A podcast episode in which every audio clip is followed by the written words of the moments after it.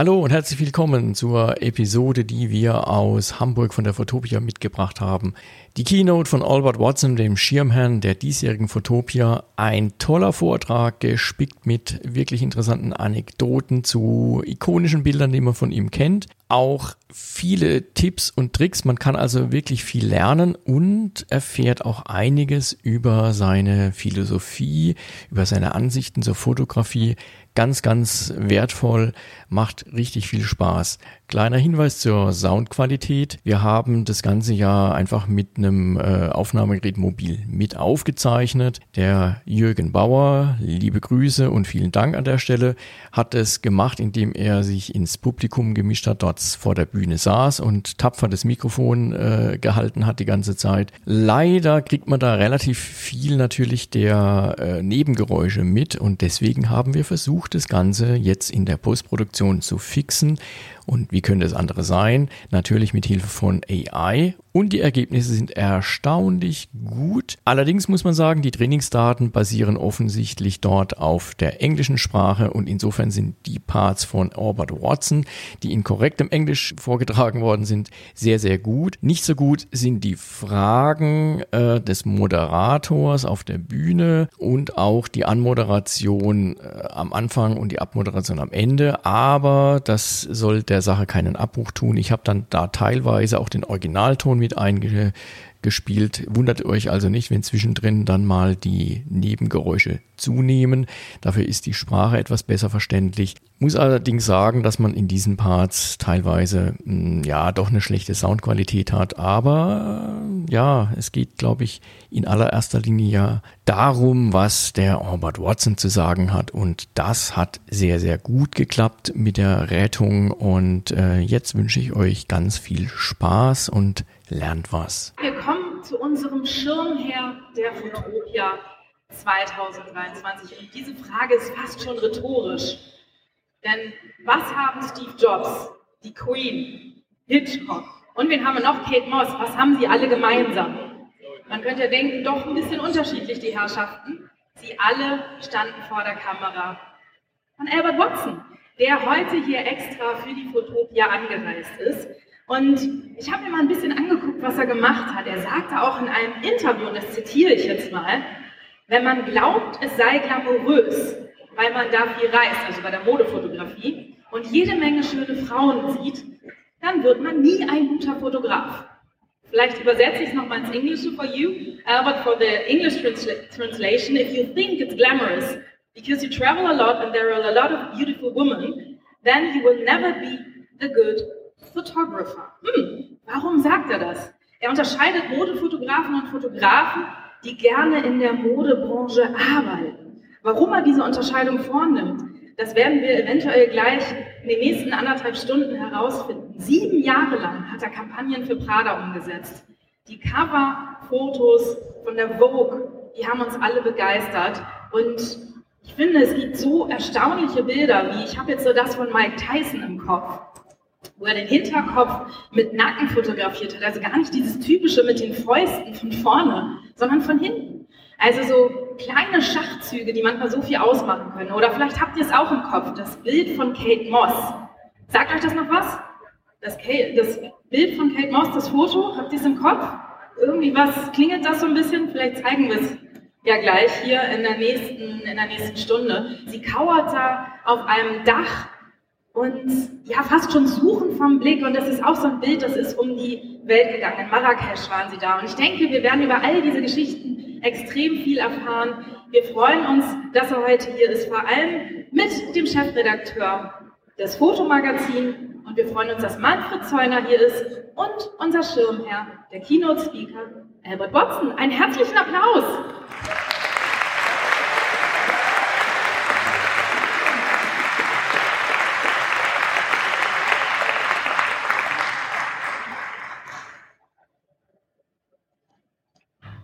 Well, Hamburg, uh, please excuse, we're going to talk in English today. And, um, and I think we will start with, with a selection of images. Uh, but first of all, I guess that our special guest will have some words to say. Sure. Um, Hello, everybody. Uh, just before I forget at the end, uh, I, I, thank everybody who invited me here. Uh, and it's always a pleasure to come back to Hamburg. I've been here many times. And uh, so I'm very excited to be here. So, uh, a lot of what we, we will do up here in the next hour and a half will be very spontaneous, but um, I'm going to put up a video of just an assembly of my work first.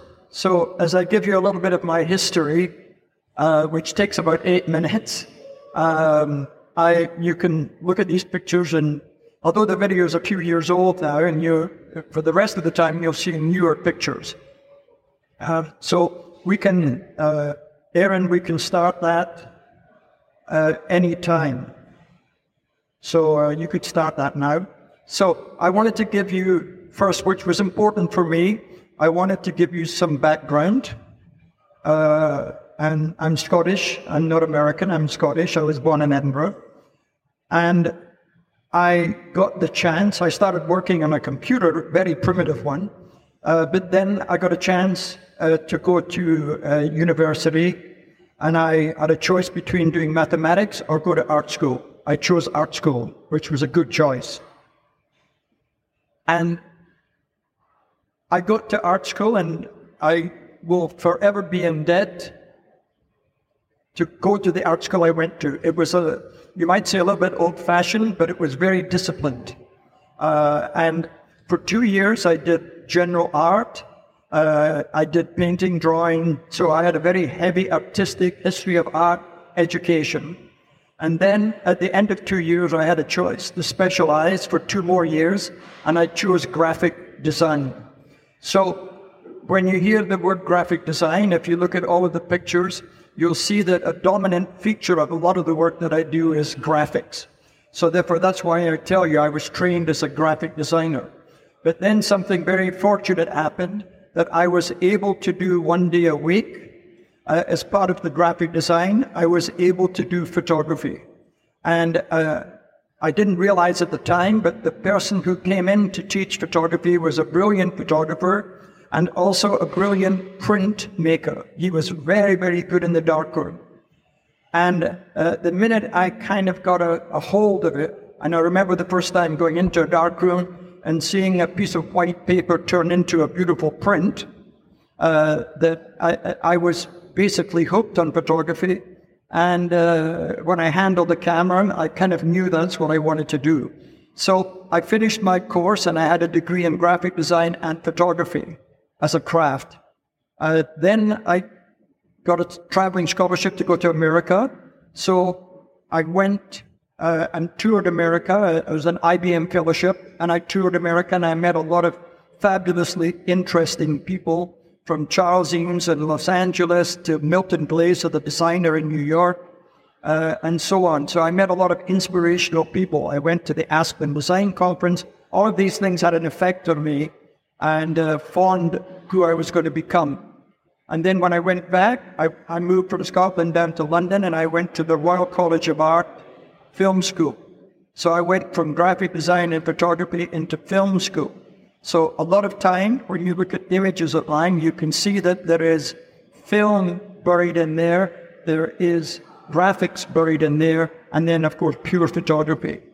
Uh, and at that point, uh, although I was doing film and coming out as a director, which also helped me, uh, I was still fascinated by photography and did photography in the evenings, weekends, and so on.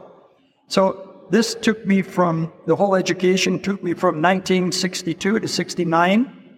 And then my wife got a teaching job in America and we moved to California. So in California, I was very lucky. I got started and I got some lucky shootings. And within two years, I was running a big studio. Within three years, we had the biggest studio in Los Angeles. So I was very, very lucky. I had a lot of people helping me at that time. And uh, I was at that point doing what I call the grind. I was learning to be a professional photographer. So it was a tough uh, time for me uh, because I realized early on that uh, I needed to learn much more about the techniques of photography and I had to learn the balance between creativity and technique, which is the, tr- the that's the secret of a successful photographer is a balance between creative and technique. Uh, so then in 1976, I moved to uh, New York, and that's where I am today. So I've been in New York since 1976 as a working photographer. Along the way, I directed TV commercials, and then I never settled down particularly into one genre of photography. Uh, I was doing fashion photography, I was doing still lifes, I would do any work that I could, catalogs. I, I, I then began, I was very lucky in 1973, I was able to do a picture, which you saw earlier here, of Alfred Hitchcock. And uh, that gave me confidence, and the picture was very successful. And by the time I got to New York, I was then able to work for a lot of magazines and at the same time, I began working for European magazines at the same time. So uh, that is, in a very quick way, is really how how I did it. Uh, so you you got there, and in four minutes, the the story of my life. You know. uh, so uh, since then, uh, from the time I re- arrived in New York, I was possibly 60% of the time doing fashion. And the rest of the time, I would do personal projects. Uh, and some of the personal projects that I did uh, might be a cowboy and Indian project I did. Um, later, in, I did a project on Morocco. I, later again, I did a project on Las Vegas. So I've always managed to do personal projects along with all of the commission projects. Now, the vast majority of pictures you see here were done for magazines. If you see uh, Keith Richards there, it was done for Rolling Stone. If you see Kate Moss there, that was actually a picture for German Uh, so the, the pictures were commissioned, and there's a difference between going out and taking pictures for yourself and taking pictures for a magazine. One is commissioned, and therefore there are certain restrictions. A picture like this, which is part of the Las Vegas, is non-commissioned. Picture of this is Rolling Stone. So there's a slight, you, you walk a tightrope when you do commission pictures. You try and do your own personal style and be creative as possible, but you always have to remember what the, the final usage is of the picture, you know? Uh, the picture of the guy in the car there and with the smoke in that is, is in a motorbike. That was done for Stern, you know.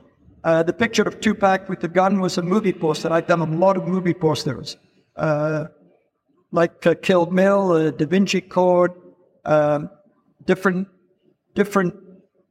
There's always a, a, pressure on when you do movie posters. They're not so easy to do, you know. Uh, so Basically, I've never really settled down to become one single genre fashion, still life, portraiture, uh, reportage, not so much, uh, and also landscape, not so much. Uh, sometimes I crossed over. The picture you see there of Christy Turlington was for a fashion magazine, but it enters into portraiture. Uh, so basically, uh, I think I'm a little bit unusual because most fashion photographers just do fashion. Most landscape do landscape. Most reportage do reportage and so on. So I was a little bit unusual because of that. And uh, I never really settled down into one absolute genre of photography. So basically, that's a little bit my history. So you have that. See. I don't have to go back now. so let's dive into your, your CV a bit in detail. You've mentioned your background in graphic design. And yes. You once told me not so long ago about um, your strong interest in Twen magazine, which was an important German magazine. Yes. In the 60s, 70s. Um, so when I was a, a graphic designer, uh, I'm going to say when I was at school as a graphic designer, uh, I, I came across the magazine Twen, uh, which I'm sure a lot of you possibly know and some will not know. But it was a magazine that was in the 60s, and uh, it was a big influence on me because I loved the photography in it. and it had some very, very good people working there. They had a brilliant art director called Willy Fleckhausen, um, and then they also had a, a, an illustrator there who became very famous. His name was Heinz Edelmann, of course, German, and he was the, the illustrator of the Beatles' Yellow Submarine. So these people were all an influence on me. They influenced me uh, a lot. Um, and I would say inspiration is the right word. They were inspiring. So the magazine was completely uh, a fabulous, you know, source for me, and uh, I couldn't wait to till it came out every month. I would rush down there to make sure I had a copy.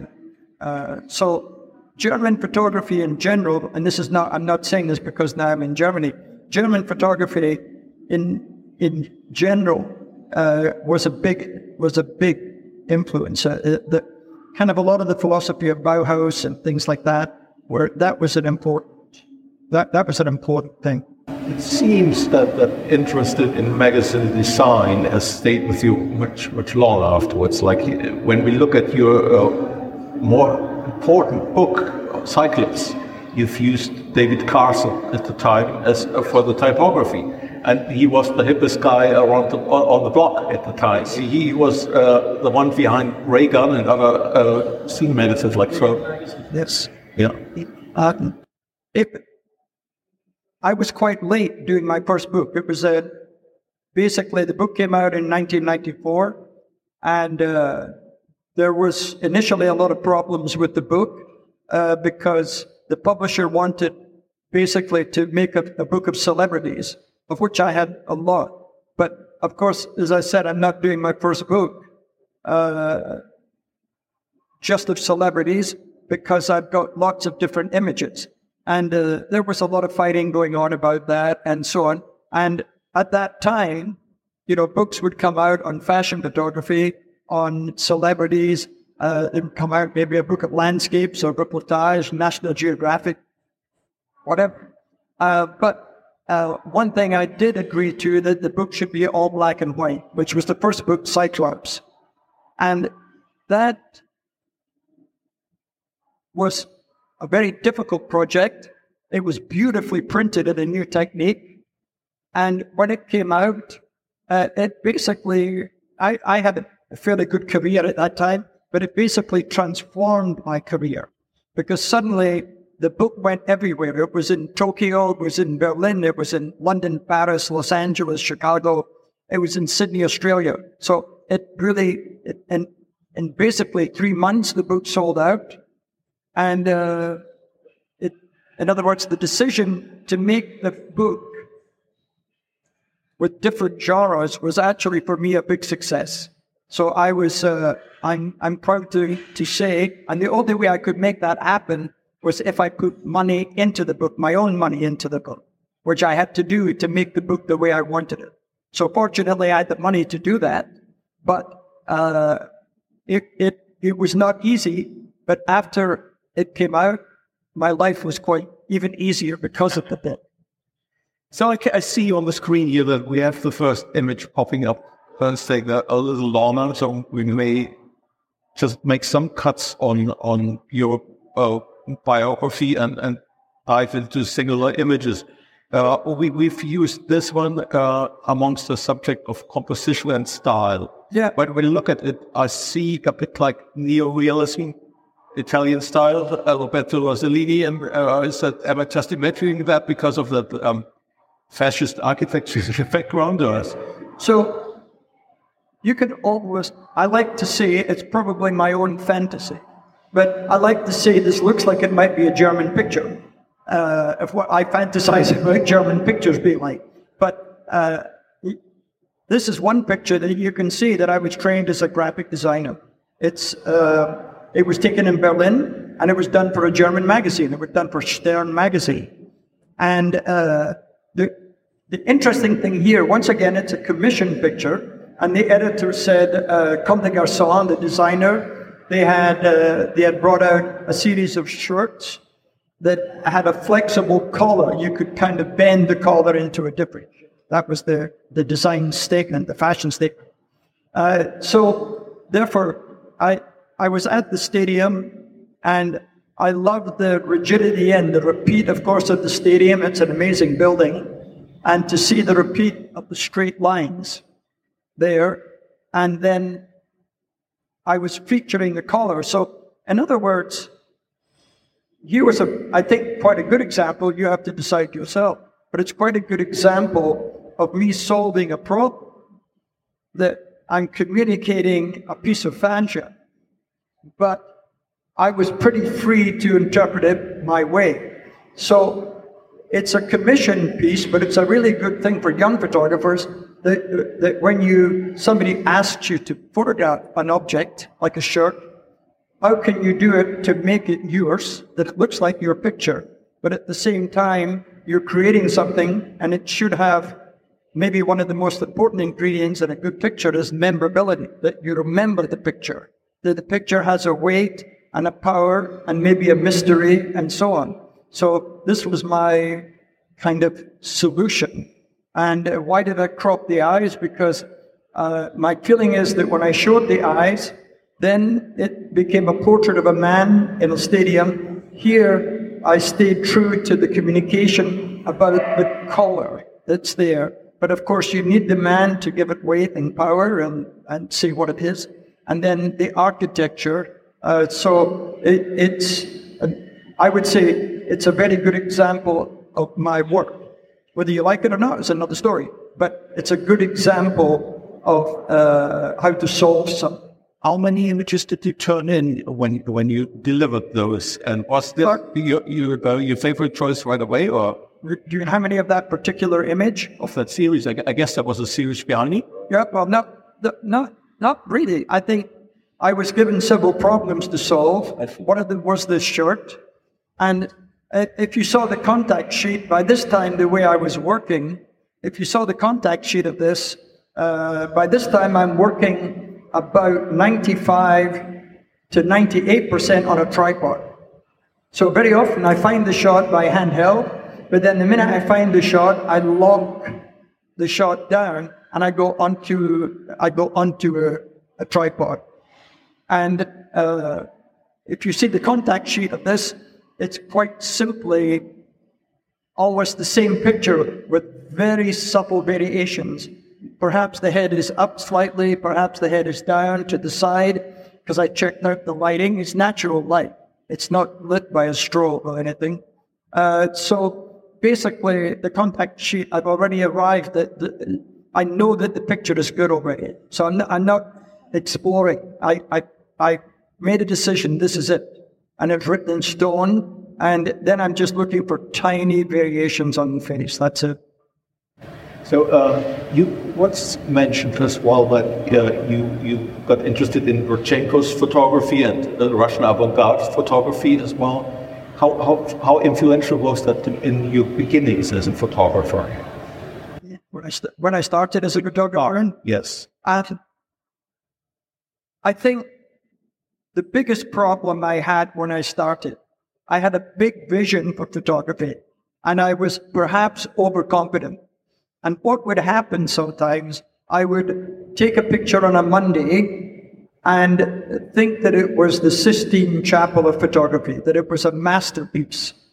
And then the next day the film would come back and it was not quite as I remember it on film. And then on Wednesday, it was thrown out. It wasn't successful at all. So somewhere there was a breakdown in my brain of communication where I was seeing something but not able to put it into it, onto a piece of paper, you might say, back then. You know, you make an imprint of it. And I realized that the majority of times it was because of lack of good technique. That was what was letting me down in the very beginning. It was technique. And the trouble for me is many photographers are disappointed when they hear me say that I am not good naturally, technically. I'm, I'm, I, it, it's, to be a good technician for me was very hard work. It was not easy. But I stayed with it and I felt in an old fashioned way that I a good electrician should know what he's doing to fix the, the wiring. A good plumber should know to fix a leak. Uh, that, you know, a racing car driver really knows how his car works. That I then began a program on my own at night time, on weekends, working on technique. So it was painful for me. And remember what I said in the beginning technique is only part of things. It's it, it's, it has to be a handshake with creativity. You have to be hand in hand. But once you learn technique very, very well, it opens doors for you creatively. So it's a strange thing. And sometimes there is a, a you know, a spider's web for photographers that sometimes, unfortunately, I'm, I'm sad to say it's usually men, not women photographers, uh, but sometimes men get sucked into photography because they love the equipment. You know, they love the camera, they love the newest camera, they love the newest program. Digital was a, a match made in heaven for these people because it was then lots of new programs came in. And uh, so uh, basically, I've, I've met some of these photographers, and technically sometimes they're quite good. Um, but very rarely do these photographers that are obsessed by cameras, very rarely for some reason, do they become very good photographers. So there's a, a there's a great danger that uh, you get sucked into the equipment. What you, yes, I think it's important that your car works, but what's more important is where are you driving the car? That's where are you taking it? So, yes, you have to learn how to drive the car, but get that taken care of early on. And then enjoy the creative moment of using technique to make better pictures. Let's move to the next creative moment. So now, the, the, the Alfred Hitchcock picture, people were asking me today, what's your favorite picture? Um, and this is not my favorite picture, but for me it was the most important picture. Because when I took this picture, I was a very young photographer, and I was very nervous. I was out of film school and very nervous to photograph Alfred Hitchcock. And uh, of course, when he walked into the room and there he was in front of me, Alfred Hitchcock, of course, I, I was almost shaking. You know, I was so nervous. Um, but the story behind it is actually a lesson, perhaps, for young photographers, because I was a young photographer that initially the, the reason for this picture was that it was for a magazine called Harper's Bazaar in New York. They called me from New York. I was still in Los Angeles. I was very excited that they called me. It was a big deal for me. And they said, Alfred Hitchcock, not a lot of people know, is a gourmet chef. He loves cooking. And he's going to give, for the Christmas issue of Harper's Bazaar, he's going to give a recipe to Harper's Bazaar for how to cook a goose. We've actually an English expression, Alfred Hitchcock cooks his own goose. And it's actually a funny expression in English, meaning that you get your, if you cook your own goose, you're in trouble, you know? So this was the idea behind it. And they said, we want Alfred Hitchcock sitting at a table with a, a cooked goose on the table. And I said, okay, no problem, I can do it. And then I thought about it overnight, and I, I thought Alfred Hitchcock with a bow tie and sitting at a table, he's going to look like a maitre d' in a restaurant or something. And then I came up with the idea, uh, how about if we show the goose before he cooks it? And he's got it by the neck, and it looks like, of course, he's the one that killed the goose for, to cook it. So uh, I, I called them back, and n- nervously I asked them, could I do that? And then they called back and said, We love the idea. So I was happy that they did, but I didn't, I thought about it. So my advice to young photographers is don't just accept it and do it. Here was a case where I changed, I was given the idea, Alfred Hitchcock with the goose, but I changed the idea uh, that he's holding it like this and presenting it. He was, of course, Alfred Hitchcock was brilliant to photograph. He was helping me the whole time. And you'll notice that there's some Christmas decorations around the neck, which I brought with me and put onto the goose, which made it Christmas time. Uh, so the picture was important to me that a little bit as you say in English, I dug my heels in the ground a little bit and therefore took the, the chance to call them back and say, you know, almost, I don't like your idea, can I do my idea, which is slightly different. Uh, so that's why for me, it set a standard for me that wherever possible, can you try and put a little bit of yourself into a picture? Can you impose yourself? I, I, I realize that quite often you've given kinds of directions to the people. You, you've given them ideas and, and to, to think about while you took the picture. Like uh, uh Steve Jobs and Kate Moss, I remember, you told them something that they had in mind when you took, at the moment you took the picture. Yes. So just be, just before we go to Steve Jobs, you can see the contact, one of the contact sheets here and you can see there how Alfred Hitchcock, as a subject, he loved being photographed. That was a nice thing to know about him. And you can see how he did little tiny things, you know. At one point, he was pretending to cry, and another point, he was horrified, you know, that he'd, he'd killed the goose, and so on. So there's a, a contact that let you see how I was working with him a little bit, but and he was helping me with it, you know. Uh, in the case of Steve Jobs, which you see here, I hope Kieran can put that up. You'll find it. We brought like 40,000 pictures, so it just takes a minute to, to find them. With Steve Jobs, uh, I arrived at Cupertino and I insisted on two hours of preparation to set up everything for him. So this once again is a tip. You know, don't, don't arrive five minutes before. Absolutely be prepared, you know, is the big thing to, when you're doing something like that, especially cele- celebrities, you absolutely want to be prepared for it. Now, I knew I had him for one hour. We arrived early, and he was to arrive at five to ten. And it basically, I knew at ten o'clock he would walk through the door. It was that Apple was that kind of place. It was just on time.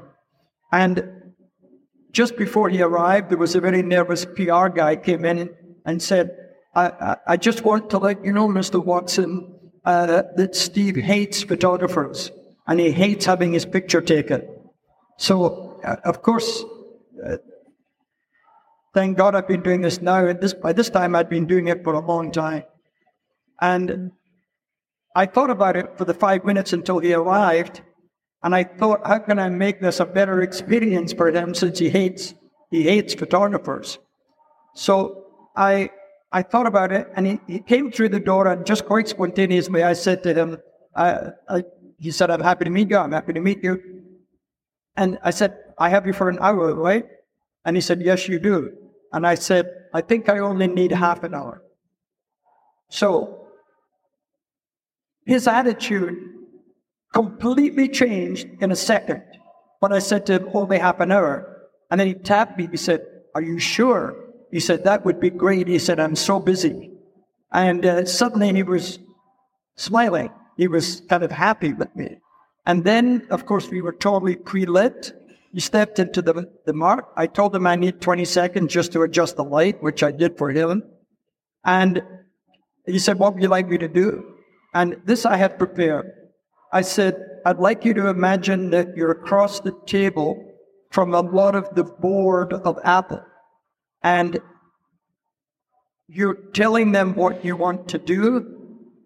They don't like the idea, but you know that you're right. That you, you know, you know that you're right.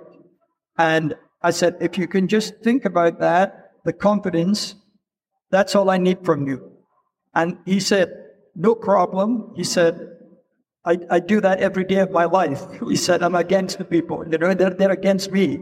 And uh, so therefore I can do it. So therefore he, when he was facing the camera, he was kind of amazing. He never blinked once when he, he, he was there. And the whole time he was in front of the camera that I had him, I never saw him blink once. And he just concentrated like crazy. And he had this kind of confident, always not smiling, but you always felt that there was a smile in his head. Um, and he was intense. And then before I started photographing him, there's a nice minute that photographers will like. I, at that time, uh, had a four by five film camera, you know, and my film camera was taped together with gaffer's tape and, and looked like a, an antique, you know. Uh, and he walked over to the camera and said, Oh my God, he said, You're still shooting film like that? And uh, he said, Why are you shooting film? And I said, Well, I said, at that time, uh, I said, I, I, I don't feel that digital's quite there yet, but it's close. And then, then he pointed at me and said, I agree with you. And then he said, but we will get there. You know, he said, we will, you know, he basically pointed at me and said, digital will conquer analog. And he pointed his finger right at me. So it was a nice moment. And then he said, where do you want to stand? And then I went ahead and did the picture. And uh, he was almost like, you know, photographing somebody like a Jack Nicholson or a Clint Eastwood. He was not like a business guy. He was almost like a very together actor. Like, like, the, and something similar again with, uh, uh, with Alfred Hitchcock, you know. In fact, I've just learned today from you that is that uh, this image is the second most often Googled image. Yeah, that, the interesting thing is, shortly, there, there was years later, uh, we, we got a call from Apple and it said, Do you still have the picture of Steve Jobs? I said, Yes. They called me in the afternoon and they said, Can you send it to us? I said, Well, we're about to close the studio down, we're finished. And, and the person on the other end it said, I'm begging you, can you send me that shot? And at the end of the shooting of Steve Jobs, a few years before, uh, he lifted up the Polaroid that we put in a black mask. And uh, he looked at me and he said, Wow, he said, that's maybe the best picture ever taken of me. Now, of course, at that point, I thought he was just being nice to me uh, because I had let him go in half an hour. But he took it with him and then if you cut now to what I'm telling you a few years later, and they said, we need that picture of Steve Jobs and we need it now. And uh, I said, okay. And we, we went back in into the equipment and we produced the picture and we sent it to Apple. I had no idea. They didn't say anything. And I remember that night I was going to the theater and just as I sat down in the theater, my phone buzzed and up on the phone came my picture of Steve Jobs and that afternoon, he had died. So they actually called me just after he died, and they wanted to use this picture as the memorial picture on Apple website, which they shut down just with the picture of him on it. So the conclusion of that was that's how the Apple used the, the picture.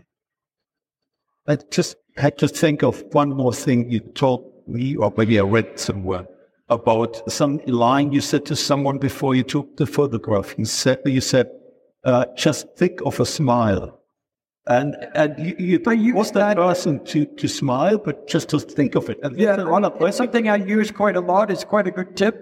Photographers always have their same their you know photographers will always have their way of communicating uh, with the subject. But one thing you sometimes use, which I didn't have to use with him, uh, but sometimes I, I use something like, I don't want you smiling, but think about a smile. And even that expression, when you tell that to somebody, they're very, sometimes you get a little something from their face, you know, you get a little hint of something light in their head. And sometimes I'd say, think something funny, you don't need to be laughing, but think of something funny that happened. I sometimes say, close your eyes, you know, think about something and you see their face change and so on. So good portraiture is, is your communication with the subject, how you handle the subject, how comfortable you make the subject feel, how important the shooting feels. You know, sometimes I've done so many black rappers, they come into the studio, the studio has an atmosphere of importance. In other words, it feels very together. It doesn't feel casual. Uh, and I've had rappers who are famous for being badly behaved. They actually come into my studio and they're very well behaved. So we create an atmosphere of seriousness in a way, but uh, I hope uh, you would see in English cordiality. In other words, it, it's comfortable environment, you know, to be in. And therefore, a lot of people, even famous people, are very nervous about being photographed. You know, I photographed Joaquin Phoenix. He was a very nervous guy. And I said, How can you be nervous? You've, you've done stage performances, you're in front of movie cameras and TV cameras and so on. And he said, There's something about still photography that makes me makes me nervous, you know. Uh, so you see again, here's here's the picture of Hitchcock I did at the end. And uh, he, we just did one roll of film, just seven, that, that, it was 12 exposures. And you, you can you can see he just did a few little bits and pieces. But you see how much he's contributing. So here I would I would always be indebted to him for what he gave me. And and here I was working, but he was working too. So you, you've been seeing just a few pictures. A session like this, you know, you see these pictures. All of this is achieved in, in, a, in a 45 minutes. And a very nice thing happened for me personally at the end. Um, he said to me, he said, you look like you could do with a nice cup of tea. He said to me, and he had his secretary organize a tray of tea with shortbread biscuits that came in. And there I sat for 20 minutes with him, having tea in his office with biscuits, cookies, shortbread. And uh, we talked about film. And, uh, you know, for me, something like that I, I can remember it like it was yesterday, and it was whatever it is, it's 14 years ago, you know? I hate to interrupt you, but I fear that we need to move on with, with our images. Uh, and the, our next subject was going to be about sure. models. Yeah, well, we, and, and, apparently, so in, in the 90s, you, you had lots of images with the so called supermodels. Yes, there were some. Yeah, go ahead. I mean, now you move from one area, celebrities and portraiture, into the world of fashion photography. And fashion photography is a, is a whole other animal. It's, it's, if portraiture is like an elephant, then this is like a zebra, you know? It's a completely different way of being and a different sensibility.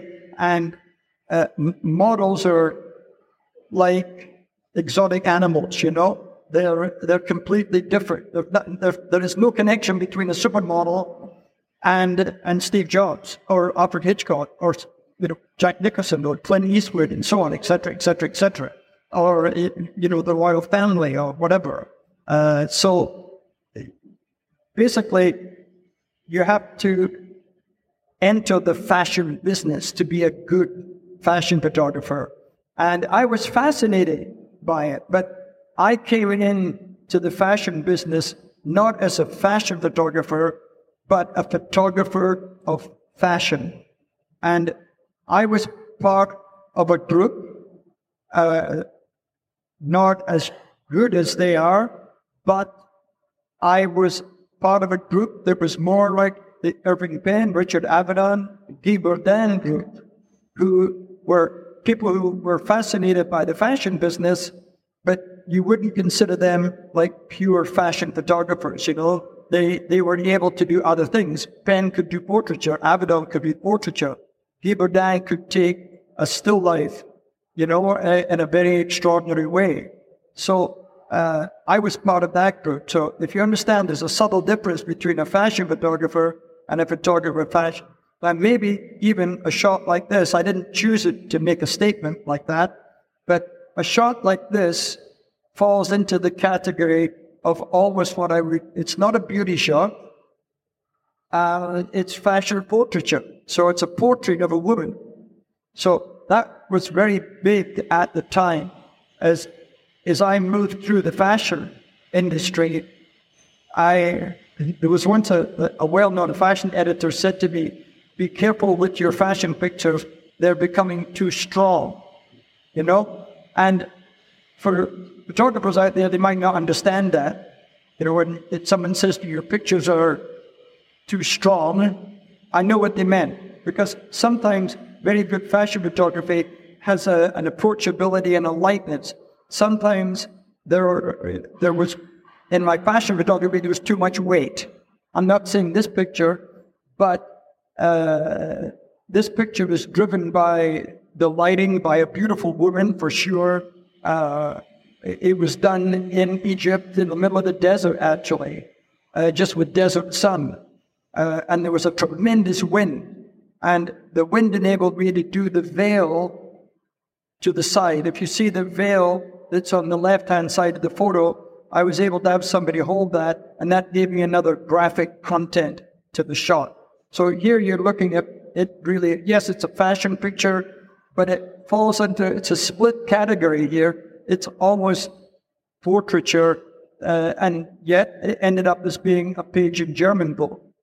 Uh, so you, you can see sometimes that the two of my worlds can, can merge a little bit, you know. Um, the handling of models, there's a lot of different dynamic. Um, the dynamic of sometimes fashion, you're dealing with the personality of the model, you're dealing with the personality of a fashion editor, uh, you're dealing with the personality of a makeup artist and also a hairdresser. And then so you're working with a group. You're dependent on that. Cut in here. You've, you've done that for more than half a century. What has changed over the decades in that kind of relationship you're just talking? I, I think in the end, there was always, if, if I can say this as I was explained before, with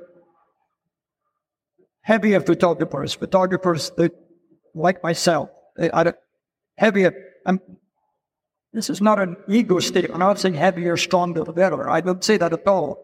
It's just that the, the pictures were quite heavy and masculine in a lot of cases. And what changed were over the years, and it's more prevalent now, is that a lot of fashion photography now is, has been won. The competition, as it were, was won by fashion photographers. And a lot of fashion photography now is purely that, is fashion photography. And I was very lucky to be in the era working there that I worked in, because now a lot of my photos that I did in that, that world have been highly collected. So in, in a way, I, I was lucky that, uh, that I took the direction I did because you look at a, a, photo like that where we put it out as an edition, as a silver print, or as an archival pigment print, it, it sells out very quickly. So if you wanted to buy this picture, you couldn't because the, the edition is already finished. So therefore, years later, these pictures that were sometimes fashion editors would complain about, now have, become a very lucrative source for us uh, in galleries and also in museum shows. So uh, you, you can see, we, we can maybe show, go to another set of fashion, you'll see just how pictures can be. The reason behind uh, the kind of uh, objective to, to, to timeless pictures. That's basically why they're, they're selling over the decades.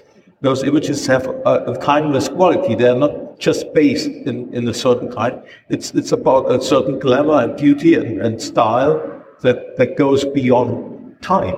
Yes. I mean, it, sometimes, uh, since I can sit up here and philosophize about my pictures, um, when you're actually you would say in the trenches. I mean, sometimes it's more like warfare, taking, getting to a, getting to a picture, you know, and uh, and and sometimes you have to be working spontaneously and quickly and so on. So when you take a picture, this uh, this Kate Moss picture was one of 22 pictures that I did that day. So there's not a lot of time to say, let's sit and talk about this picture for three hours and how I'm going to do it. But this picture was also for German Vogue. And the, they wanted a picture that, to illustrate the, the, the care of skin and moisturizers. So they needed a picture, a skin picture. I don't mean necessarily nude, nude picture, but they wanted it as a, as a body moisturizer picture.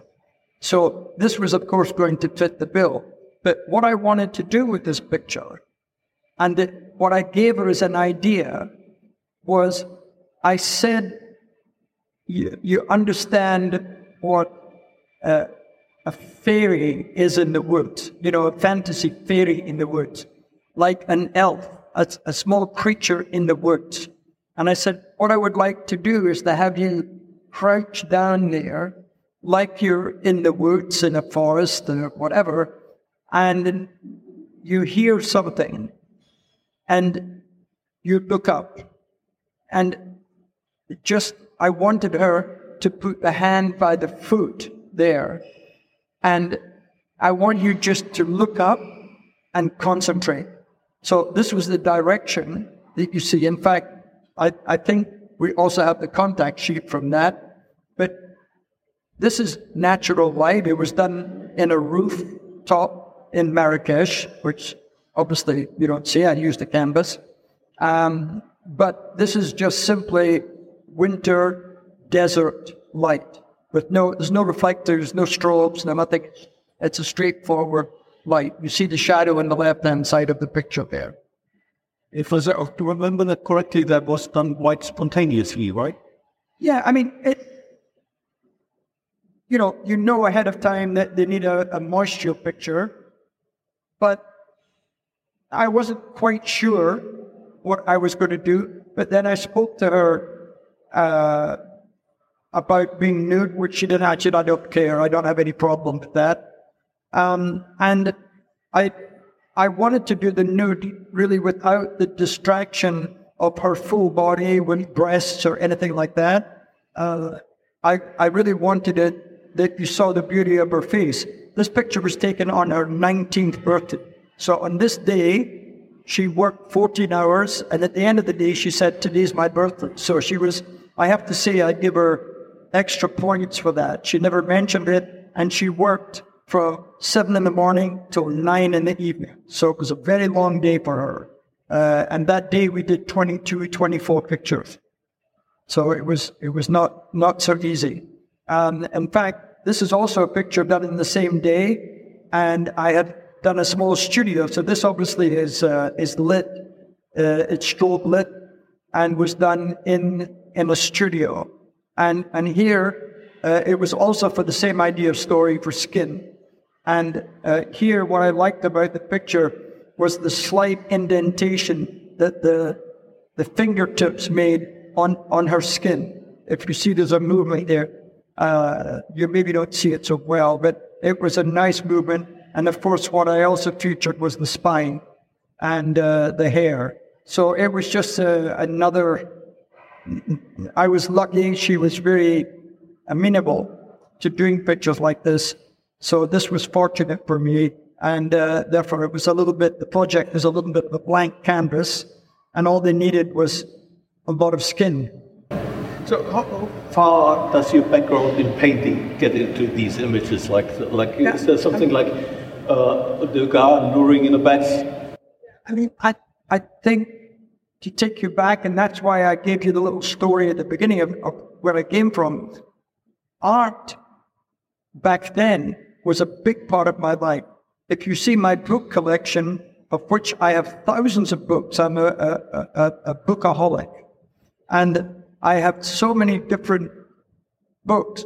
The vast majority of the books are on art and architecture, sometimes fabric design, and uh, maybe 20% is on photography.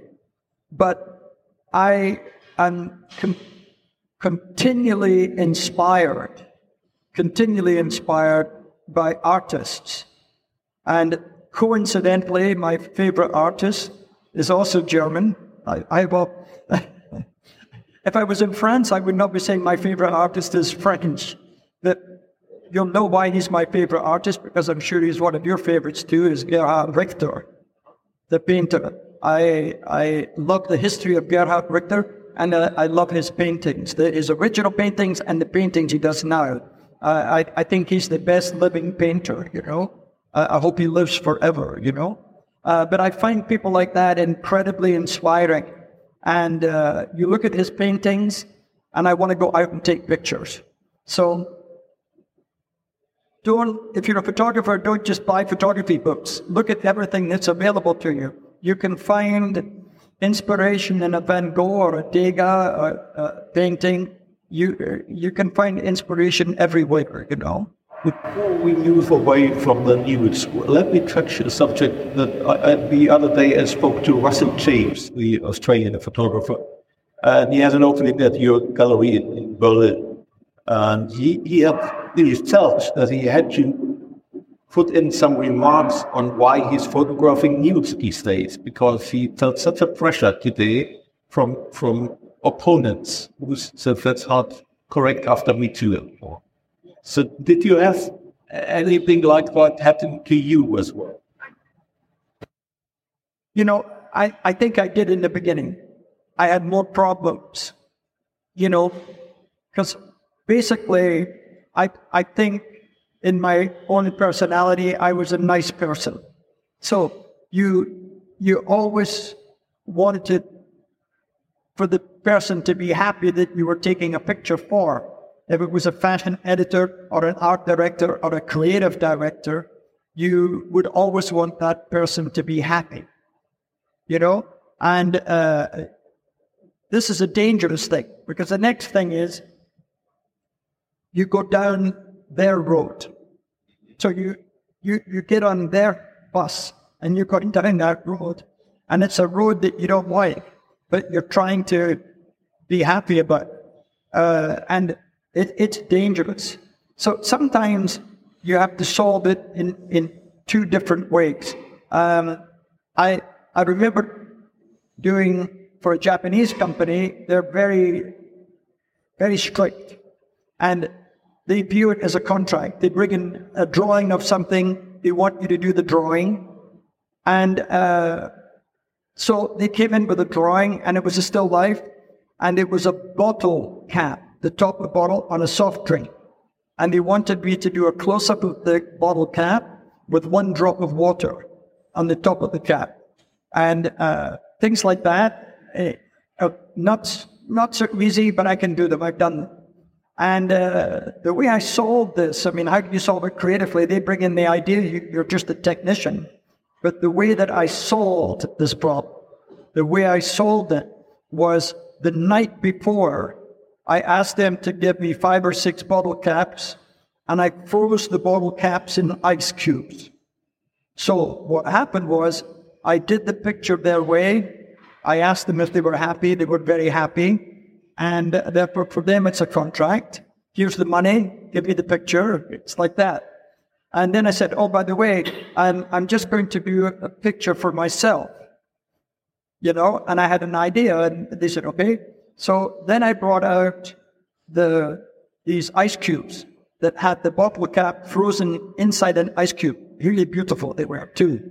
And I had a, a hypodermic syringe, you know, a syringe yeah. with hot water, and I was able to melt the cap out of, in a good way, out of the ice cube. So of course, the Japanese saw this, and I said, "Oh no, I'm, I'm doing it for myself."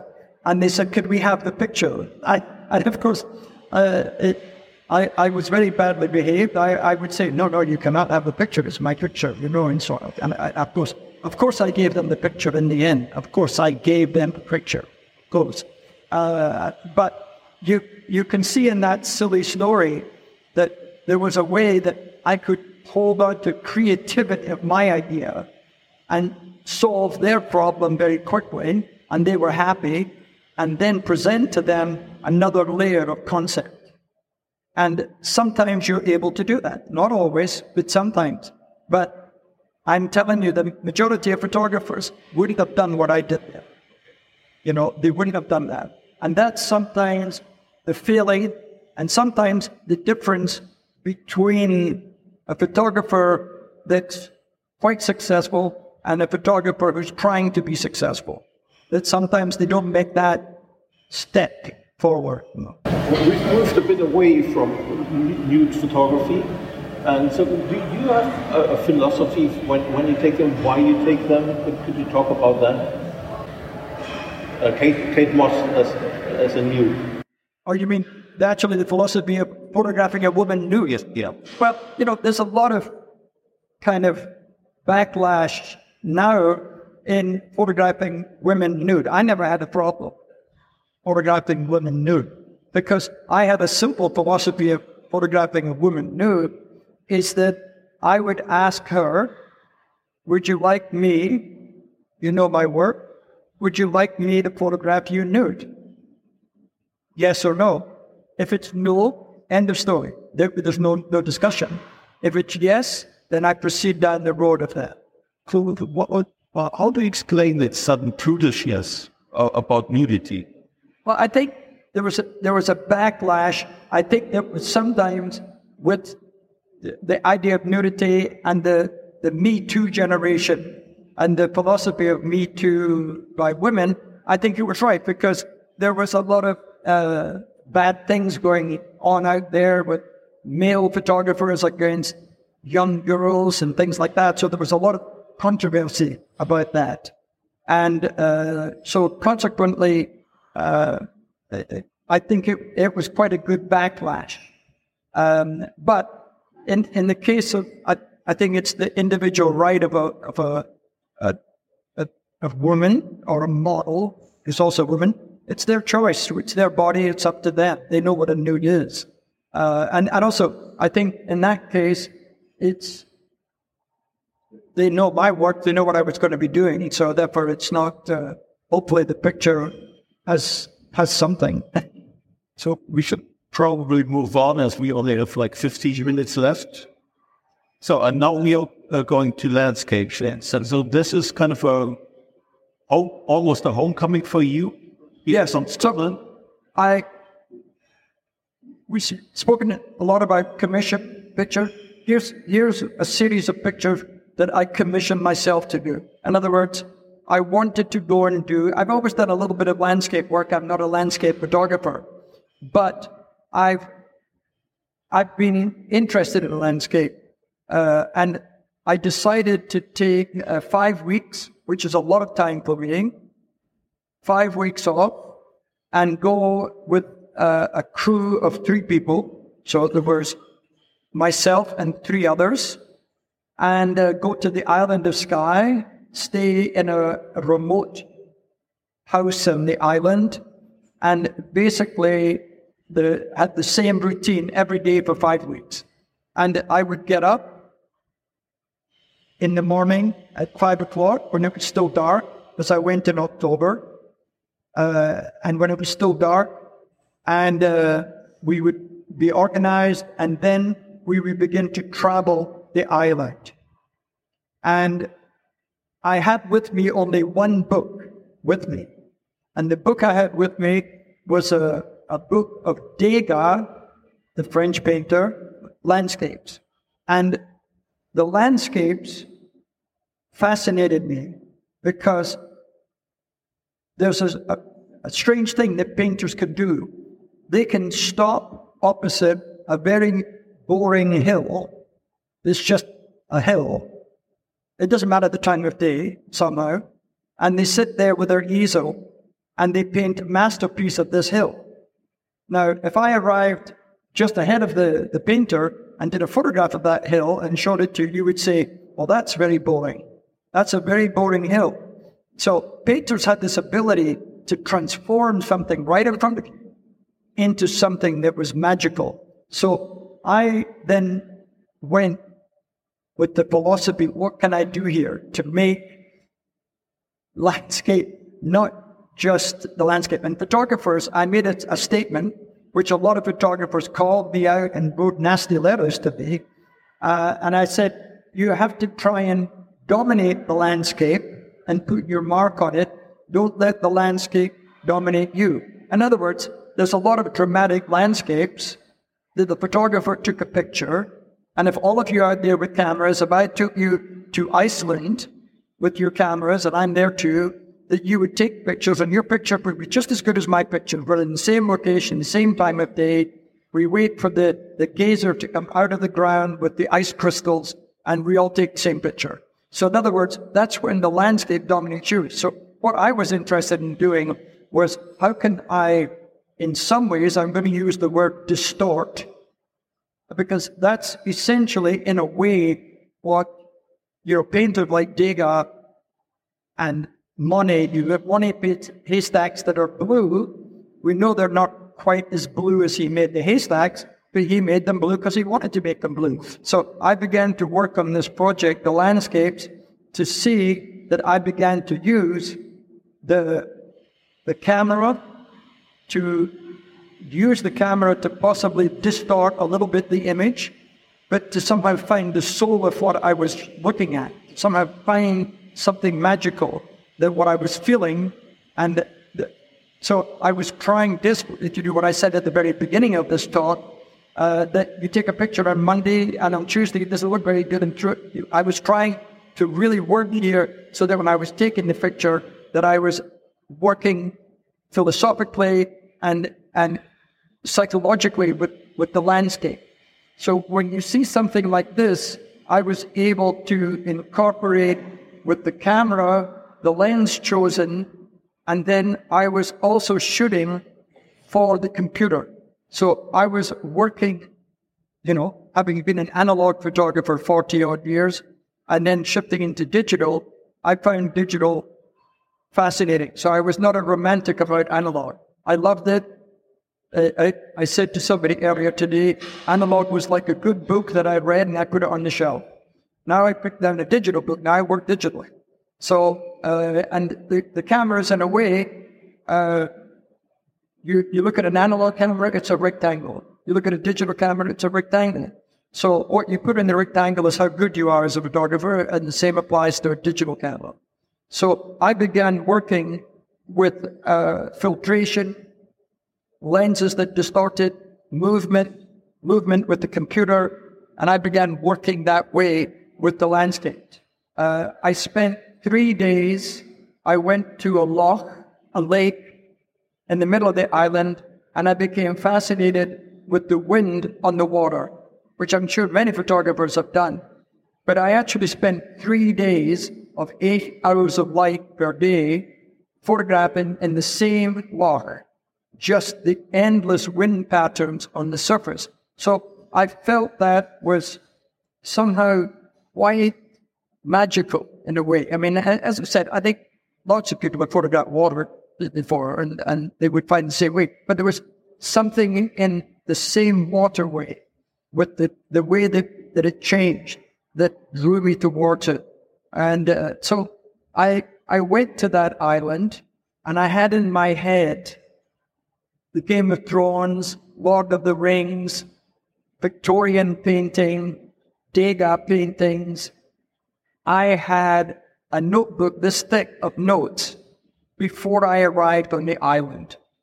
Now, a lot of photographers don't do that. I'm not saying they should. I'm just letting you know how I do. Why have to solve on strictly using vertical and not horizontal images? Yeah. The, I decided I did do some horizontal, you would say, landscape formats, um, but I very quickly became fascinated with verticality of a landscape. And I just thought, I've seen a lot of horizontal landscapes, very panoramic, and I just, I had in the back of my mind uh, another part of my life that was portraiture. So I was kind of thinking portraiture, you know, portraiture of, of, of what's in front of a, a portrait of a landscape. Because if, if you're photographing Steve Jobs, you look at the geography of his face and you want to capture in there a little bit of something extra. The same, I was trying to approach landscape in Scotland the same kind of way. And if you look online, you can find a lot of pictures because obviously there's many pictures. And uh, but when you look at them, you can remember. Um, I think we, we, might have to go to Q and A. Oh no, uh, um, I think it's it's uh, as soon as this is done, uh, the Q and A starts. As, as far as I get it. So I guess we've have five, five more minutes if you'd like to interrupt. Let's go. Here's so let, us back into finish. Oh yeah, or maybe shall, shall we move on to the stills? as we've talked about Let me just say something quickly about this picture. I'd say something quickly about this picture. This is a quite a recent picture. It, uh, the dress is from Iris van Herpen, Dutch designer, very beautiful dress designer. Uh, and Gigi Hadid is a very nice person. Um, but she's a modern model. She, she tends to be doing this and that and throws herself around and you just take pictures and hope that you get one, you know, and it's not the way I, I you have to be very careful working like that because you can get lucky if you get to 200 pictures. That's the thing with digital. You get a 300 picture, maybe you get one. Uh, so here, I wanted a particular type of movement. If you look at her, the toe, she's on, on a toe here. And I wanted the body to be leaning. And of course, you couldn't do it, which is very difficult. I understood that. So I cheated here. So how did I, how did I cheat here? Because I had a small fan there blowing a little bit the hair. I had blowing the dress a little bit. But I wanted that lean on the body with her balanced on one foot. So how did I, I do that? How did I lean? If you look at her hand, that's coming out from the side there, it would be her right hand. I had her hold on to a rope, a rope, right? Like this. You just see my hand here. She held on to a rope that my assistant held. So my assistant's holding the rope and she's holding the other side. Now this enabled her to do this, to make that balance very well on one foot was easy for her. Then at the very end of doing that picture, what I did was I simply just said, stay there. And we took away the rope and she just dropped her hand like that. Then in Photoshop, we dropped in the hand. Right?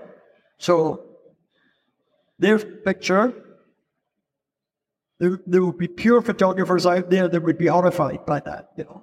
Um, uh, that I don't care. You know, I mean, I anything to get a picture is is valid. So therefore, you can see. Same moment. We're okay. I'm, this is my uh, probation officer, uh, my my prison ward, uh, twisted, but um, here's something. Uh, I chose some things to to to maybe to explain to photographers sometimes how I'm working. Uh, we did these pictures out in New Mexico and Arizona, they're for Italian Vogue. And I went out two days early and I went to a local market and I picked up some Indian jewelry and I picked up the sombrero hat here. Right? Now, I'm not a fashion editor, but I knew that that flea market existed on Sunday and they were selling junk and stuff like that. So I went early. Right? Now, if you look at that shot there and you take away the sombrero, you almost don't have a picture. It's you almost don't have a picture. So by and and the magazine loved it. So sometimes you get lucky. You you you do something like that and they don't like it, or you do it if I do something like that, I always make sure I shoot it. So uh, you can see, and this is uh, some of the most beautiful light that you can get in photography is the Southwest American desert uh, in basically December, January, and February, a bit of March. The light is beautiful. You almost can't miss. And uh, the light has a sharpness to it, and it's soft enough that the, the girl can actually look into the light. So therefore, and she was this girl, Charlotte, a French girl, was very good at it. And she, Charlotte, was uh, one of my, for, for, me, she was a better model than a lot of supermodels. She was a fantastic model. And uh, when I look at all the pictures I did of her, there was almost not a bad picture.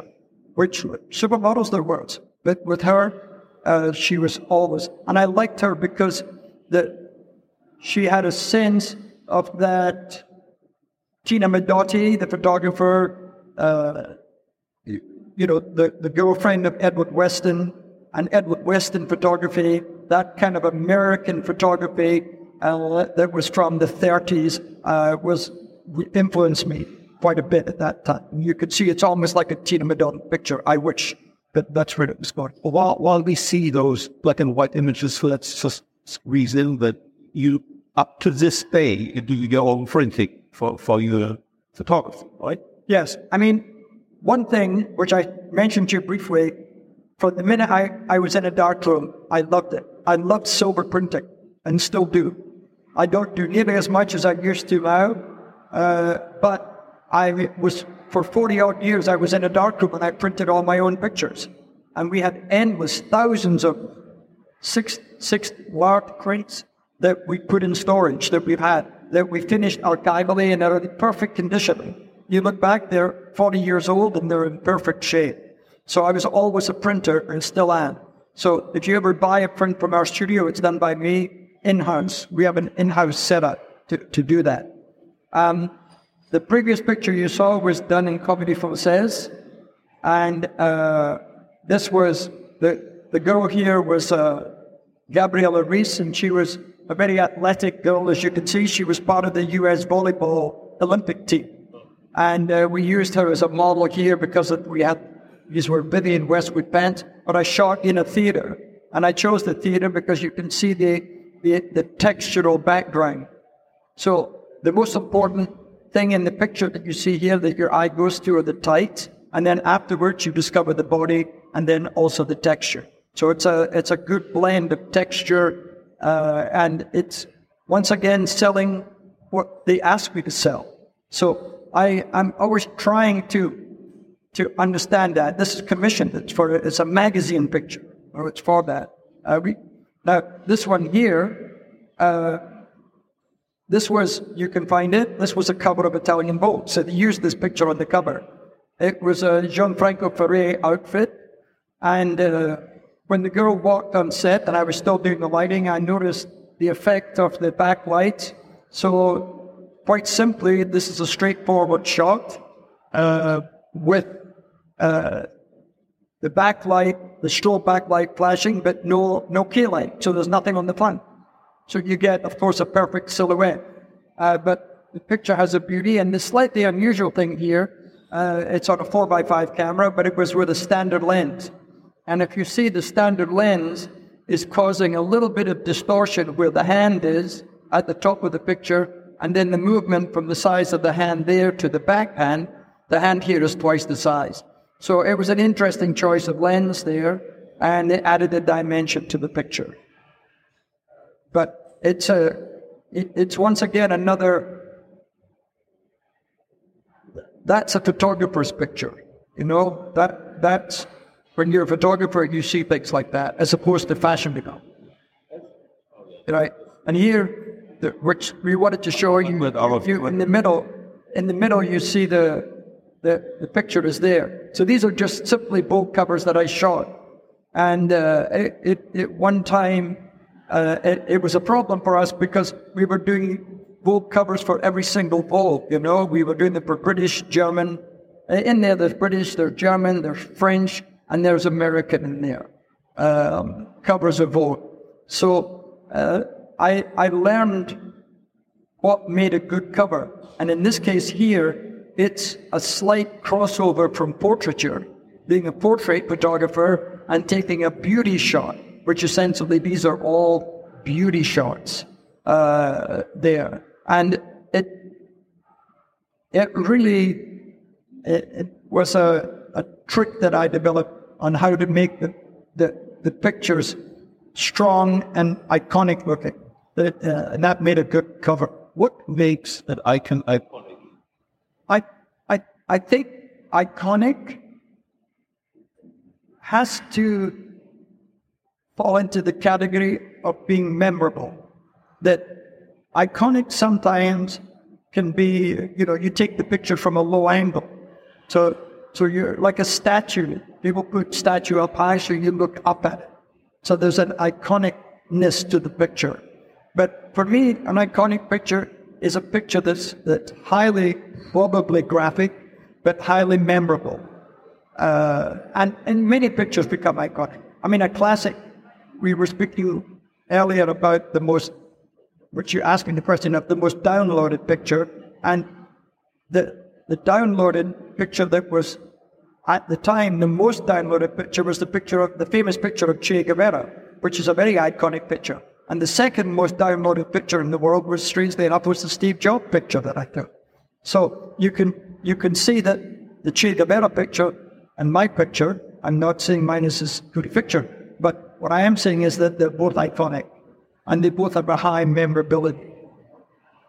So, is my my prison warden is the probation officer, the the fabulous Christian. you wanted to introduce me in a way, a fairly another way, right? But thank you for that. no, no. I'm, I'm, I'm, I appreciate greatly Christian because he's the one that invited me here, so I'm in his debt. And I, thank you for being here. This is so awesome.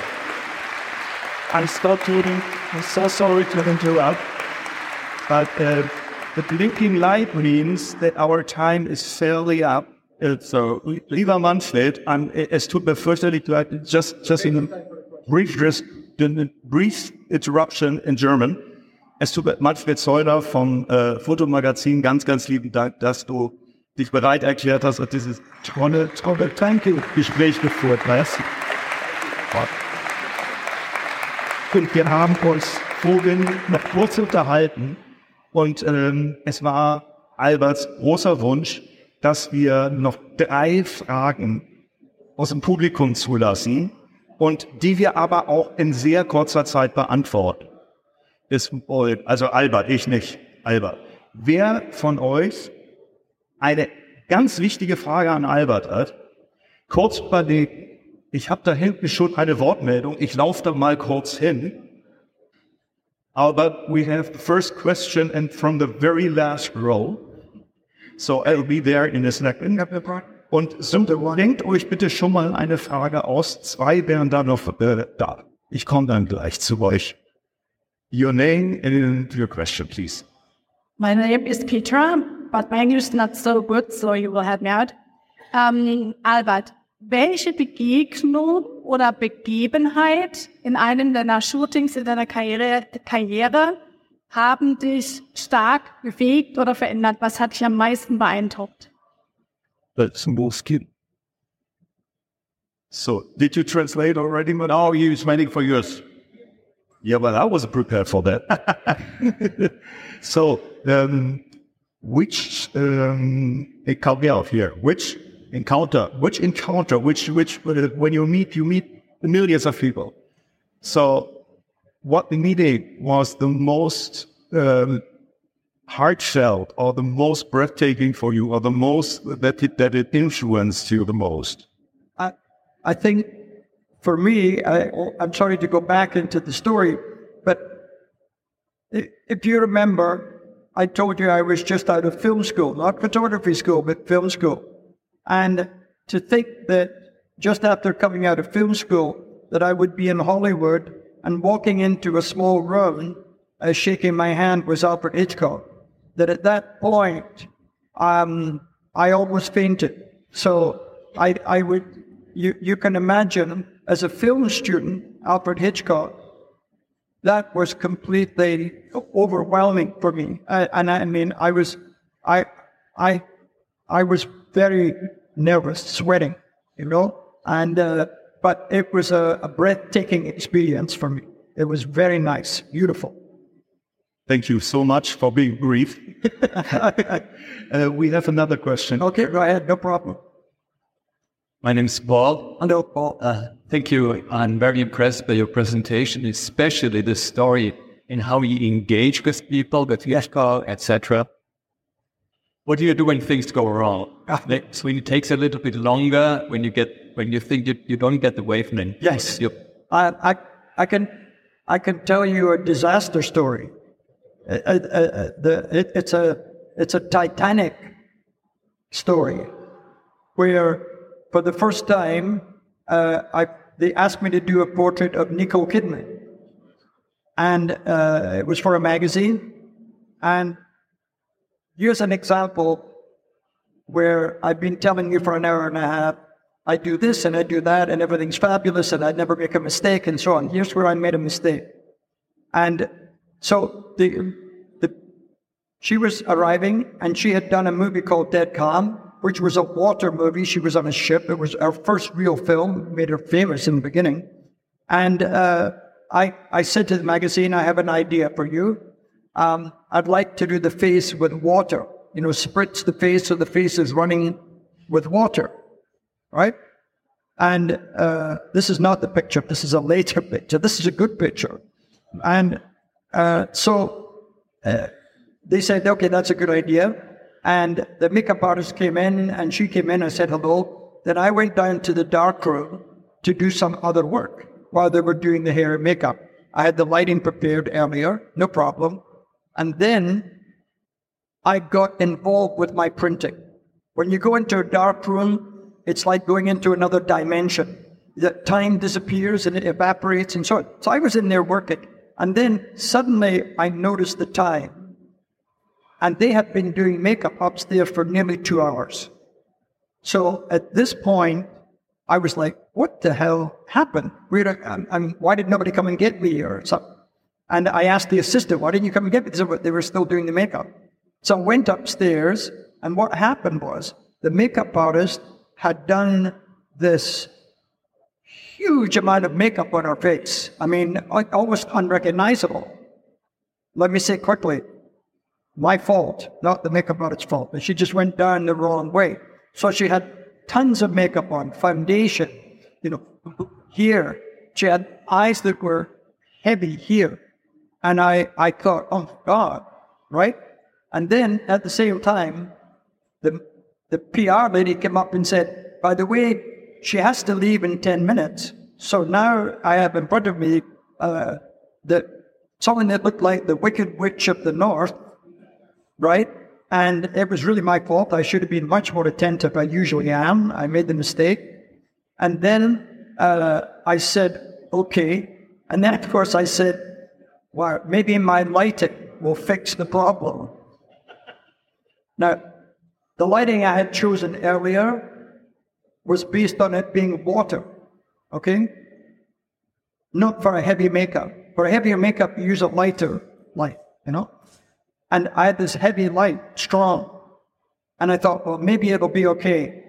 And then I said, well, we'll go with the idea because the art director was there and said, okay, you're still going to do the water.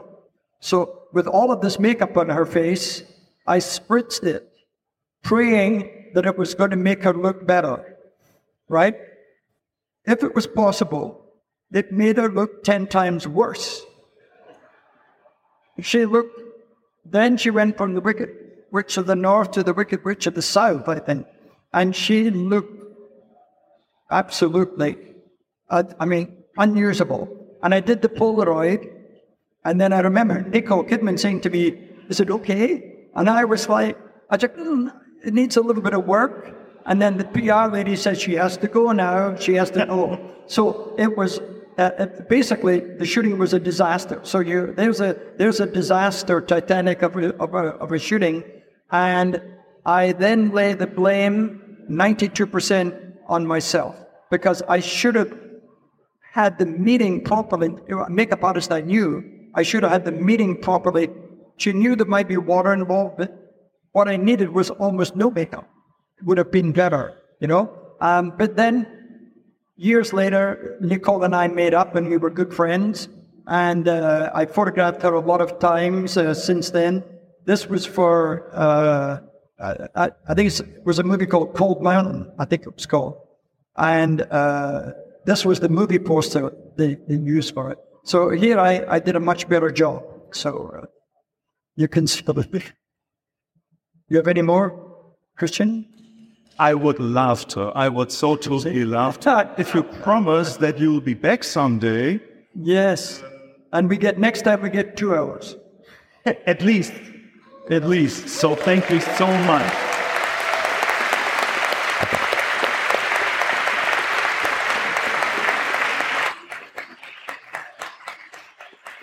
Vielen, Dank. Aber Gott, Thank you. I like the mindset behind the inspiring quotes. Manfred und deine Geduld, Mensch, die hätte ich auch gerne. vielen, vielen Dank auch Manfred Zollner.